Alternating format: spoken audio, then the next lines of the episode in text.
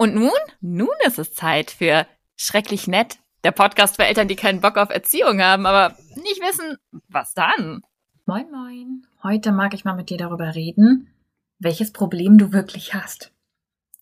Das ist etwas, was mich immer wieder fasziniert und weswegen es inzwischen, ähm, wenn wir bei den Weggefährtinnen oder in meinen Kleingruppen darüber reden, über bestimmte Situationen oder bestimmte Sachen, die uns nerven oder kindliches Verhalten, was herausfordernd ist oder warum wir nicht friedvoll mit einer bestimmten Situation umgehen können, wo wir immer darauf gucken, was ist eigentlich das Problem? Es ist nämlich faszinierend, wie wenig wir darüber nachdenken im Alltag. Wir sehen ganz oft, und es ist ja auch normalisiert in unserer Gesellschaft, weil Kinder halt irgendwie nichts wert sind, ähm, wir sehen wir Kinder an und sagen, oh, das Kind ist das Problem, das lügt, das schreit, das motzt, das macht es so kompliziert und deswegen bin ich unpünktlich in, im Kindergarten oder so. Und ich glaube, ähm, dass wir es uns da ein bisschen arg einfach machen. Ich glaube auch, dass wir ganz oft dann Lösungen suchen für ein Problem, was gar nicht dort liegt, wo wir vermuten, dass es liegt. Die unangenehme Wahrheit ist, dass sehr oft wenn wir ein großes Problem haben, ein wiederkehrendes Problem haben, ein Problem haben, was uns wirklich stört, wo wir zum Beispiel als Eltern nicht wissen, wie wir reagieren sollen oder sehr wütend oder unangenehm oder so reagieren, wie wir dann, wenn wir hinterher drauf gucken, wirklich nicht reagieren wollen, dass das Problem normalerweise gar nicht beim Kind liegt oder zumindest nicht bei dem Verhalten vom Kind. Wo liegt das Problem, ist eine der wichtigsten Fragen, die wir stellen können. Und wir sind es so gewöhnt, dass die Antwort das Kind ist, beim Kind, dass wir oft vergessen, differenzierter hinzuschauen. Und darüber will ich mit dir heute reden. Was kann eine differenzierte Betrachtung von einem Problem sein? Das erste, was wir anschauen müssen, ist, wann genau entsteht das Problem? Also zum Beispiel, wann genau nervt mich das Verhalten?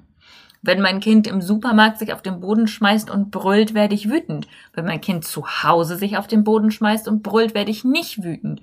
Was ist der Unterschied? Der Unterschied kann sein, andere Leute gucken mir zu. Es ist die Öffentlichkeit. Ich fühle mich bewertet und beurteilt und unwohl. Der Unterschied kann auch sein, ich gehe immer einkaufen, bevor, nach dem Kindergarten bevor wir dann gemeinsam zusammen Mittagessen und wir sind beide hungrig. Und wenn ich hungrig bin, dann habe ich nicht so viel Geduld in der Situation. Es kann auch was ganz anderes sein, ja. Erstmal zu gucken, wann genau tritt das denn überhaupt auf und was genau ist, ist, was genau ist der Unterschied?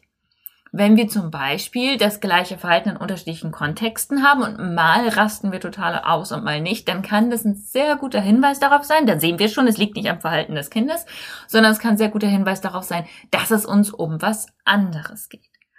Der zweite Blick kann sein, was ist denn los mit mir? An welcher Stelle raste ich aus? Welchen Gedanken habe ich? Klassiker sind so Situationen, die sich eine Weile hinziehen.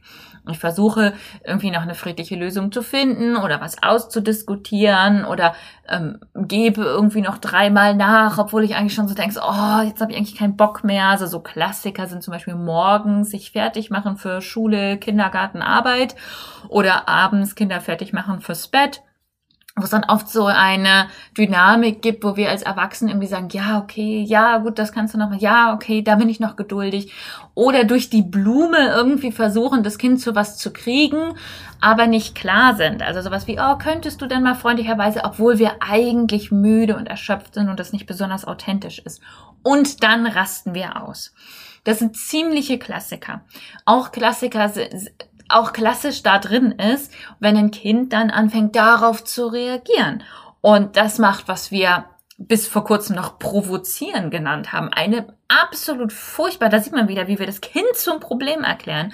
Das Kind reagiert darauf, dass es merkt, wir sind nicht mehr echt, wir sind eigentlich genervt, wir sind eigentlich drüber und möchte Verbindung zu uns aufnehmen und verhält sich entsprechend. Das kann auch ein Problem sein. Also beobachten, ab Wann werde ich wütend? In der Situation. Also wie lange kann ich mich zusammenreißen? Wann bin ich eigentlich, wenn ich ehrlich bin, schon wütend und wann raste ich aus? Oder wann bin ich eigentlich schon erschöpft gewesen und wann äh, ist dann meine Erschöpfung zum Ausdruck gekommen?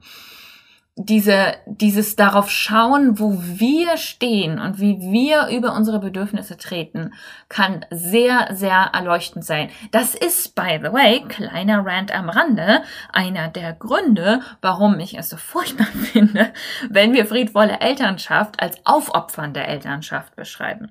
Weil das ist genau die andere Seite von Aufopferung. Wenn ich nicht auf meine Bedürfnisse achte, wenn ich meinen Körper und meine Psyche übergehe und übergehe und übergehe und immer rübertrete, dann wird sich das rächen und früher oder später raste ich aus. Sich selbst aufopfern ist nicht friedvoller. Das ist eine Garantie für Gewalt. Das ist auch eine Ebene, auf der du schauen kannst. Eine weitere Ebene kann sein, welche weiteren Faktoren außenrum spielen eine Rolle.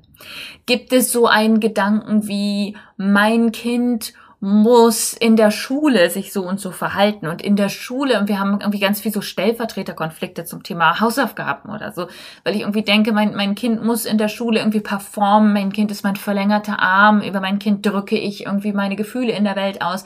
Alles sehr, sehr, sehr weit verbreitete Phänomene ähm, kann es sein, dass ich Konflikte zu mir nehme, die nicht zu mir gehören. Also eben zum Beispiel das Kind zwinge, irgendwelche Hausaufgaben zu machen, obwohl das wissenschaftlich gesehen und inhaltlich gesehen totaler Schwachsinn ist, Hausaufgaben zu machen und außerdem ja nichts, was ich vom Kind verlange, sondern etwas, was die Schule vom Kind verlangt. Oder, weiß ich nicht, ist irgendwie da noch ein Ex-Partner, der möchte, dass das Kind sich so und so verhält und ich mache einen auf verlängerten Arm für diesen Ex-Partner oder jetzigen Partner oder Partnerin. Ähm, kann es sein, dass ich über und mit anderen Menschen agiere und gar nicht mit diesem Kind. Das Problem entsteht also nicht aus dem Verhalten des Kindes, sondern aus dem, von dem ich denke, dass andere das vielleicht von mir erwarten oder von dem ich denke, dass ich das machen muss. Das ist auch dann ein Riesenproblem, wenn ich glaube, Eltern müssen eine Einheit bilden, wenn, wenn das Kind mehrere Eltern hat, die sich um das Kind kümmern und an einem Strang ziehen. Das ist meines Erachtens ein Riesenproblem, weil ich dann nicht mehr meine echten Probleme in der Beziehung mit dem Kind ausarbeite. Also es ist dann nicht, ich habe ein Problem damit, wenn du noch ein weiteres Eis isst, weil ich denke, irgendwie Zucker ist gefährlich oder so, sondern ich mache das stellvertretend für eine andere Person. Das kann sehr, sehr komplexe Dynamiken ergeben. Also schau dir das Problem an. Wann entsteht es? Mit wem entsteht es? Wie entsteht es? Und dann als letztes, ich habe es eben schon kurz angesprochen, wirf nochmal einen Blick auf deine Gedanken. Ich weiß, es fühlt sich so an, als würde das brüllende Zweijährige, was einfach nicht die scheiß Schokolade loslassen will oder was auch immer das Problem ist, als würde das das Problem darstellen. Aber die Not, die entsteht, und ja, das ist eine stressige Situation. Und es kann sein, dass das Kind wirklich ein Problem hat oder es kann sein, dass das nichts mit uns zu tun hat in, in einem Gutteil der Fälle ist die Not, die in uns entsteht, der Stress, die Wut, die krasse Reaktion von uns, hat absolut gar nichts mit dem Kind zu tun, sondern mit unseren Gedanken. Was denken wir in diesen Situationen? Was für Ideen haben wir über wie man mit Emotionen umgeht, wie man auf andere Rücksichten nimmt, wie man mit anderen zusammenlebt, ähm, was für Ideen haben wir? Klassische Gedanken, die uns in Probleme stürzen können, sind sowas wie kann das Kind nicht einfach mal oder das sollte oder könnte, weil wir uns mit der Realität selbst anlegen, wenn wir das tun. Das Kind liegt brüllend auf dem Boden und wir denken, kann das nicht einfach mal an meiner Seite durch den Supermarkt und nicht so ein Theater machen und machen damit eine parallele Realität auf, die in Widerspruch zu dem steht, was real gerade passiert, weil das Kind macht das faktisch gerade nicht. Es können extrem frustrierende und ätzende Gedanken sein, die das Problem verzehnfachen.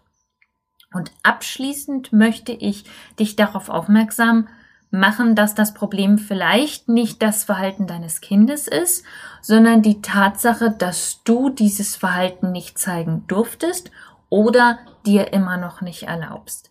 Das gilt vor allem für den Ausdruck von Widerspruch und für den Ausdruck von Gefühlen. Viele, viele von uns sind mit einer Art Erziehung in Gänsefüßchen groß geworden, die im Grunde nur daraus bestand, Menschen beizubringen, ihre Gefühle nicht mehr zu fühlen, sich selbst nicht mehr zu vertrauen und zu gehorchen. Das sind sehr, sehr schädliche Mechanismen. Sehr schädliche Mechanismen. Deswegen halte ich auch nichts von Erziehung, weil es diese Mechanismen befördert. Wenn wir also jemanden sehen, der das nicht machen muss, kann das sehr viel Schmerz und Widerstand und Widerspruch und Traurigkeit auslösen. Ich erlebe das in meiner Arbeit tagtäglich. Es kommt ständig irgendjemand und sagt, ja, aber da muss aber Schluss sein, aber die Kinder müssen mal lernen, aber der Ernst des Lebens, aber später in der Schule können sie doch auch nicht und du lässt ja dein Kind auch über die rote Ampel und so weiter und so weiter und so weiter, was glaube ich nicht viel damit zu tun hat, dass ich meine Arbeit mache und ganz viel damit zu tun hat, dass dein Schmerz angesprochen wird. Ich musste leiden. Warum muss jetzt dieses blöde Kind nicht leiden? Hab ich etwa umsonst gelitten? War das etwa nicht nötig? War das Gaslighting und die Indoktrination, die ich erfahren habe darüber, warum das ja so, ach so nötig ist, mir so weh zu tun, vielleicht gelogen?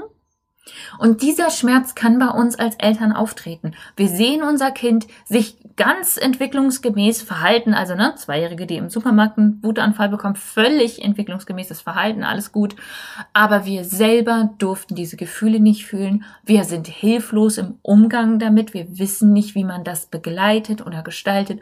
Und da kann ein tiefer Schmerz aufkommen darüber, dass wir unsere Gefühle nicht zulassen können, dass wir nicht begleitet worden sind, dass wir vielleicht sogar misshandelt worden sind in solchen Situationen. Und nichts davon, was ich jetzt alles erzählt habe, was Näherungsweisen an ein Problem sein kann, bedeutet, das Problem ist zum Beispiel, also das Problem ist deswegen nicht weniger ein Problem. Wenn das Problem ist, dass ich selbst davon getriggert werde und dass mir das wehtut und dass das für mich schlimm ist, dann brauche ich dafür Hilfe dann ist das immer noch ein Problem. Nur das Problem ist eben nicht das brüllende Kind auf dem Supermarktboden, sondern mein Schmerz, mein Umgang mit Gefühlen. Dann brauche ich dafür Begleitung und Hilfe. Wenn das Problem ist, dass ich mich in einem Umfeld bewege, wo ich nicht viele hilfreiche Menschen um mich herum habe und ständig abgewertet werde und mich ständig verteidigen muss und mich deswegen nicht wohlfühle, wenn mein Kind in der Öffentlichkeit mir widerspricht, dann ist das das Problem und dann brauche ich dafür auch Hilfe. Nur dann ist das Problem nicht, dass mein Kind mir widerspricht, sondern das Problem ist, dass ich kein unterstützendes Umfeld habe und auch dafür kann ich dann hier konkrete Schritte unternehmen. Wenn ich merke, das Problem liegt eher an unserem Alltag, liegt eher darin, dass das Kind total fertig ist nach dem Kindergarten und sich dann durch sein Verhalten ausdrückt und das Problem liegt wirklich darin, dass es dem Kind nicht gut geht, dann brauche ich dafür wiederum Ideen. Wenn ich verstanden habe, was das Problem ist, dann kann ich meine Gefühle durchfühlen, dann kann ich meine Strategien entwickeln. Aber als erstes muss ich bereit sein, ehrlich hinzuschauen und über den Tellerrand hinaus von, oh, das verhält sich ja wieder so, oh, das ist ja frech, aber hier ist ja mal eine Grenze, weil das ist nicht hilfreich. Was hilfreich ist, ist ehrlich hinzuschauen und dann zu gucken, kann ich etwas da tun? Und wenn es nur ein kleines Schrittchen ist und wenn es nur ein kleines bisschen ist. So, ich hoffe, das hat dir weitergeholfen. Wir hören uns nächste Woche wieder. Bis dann.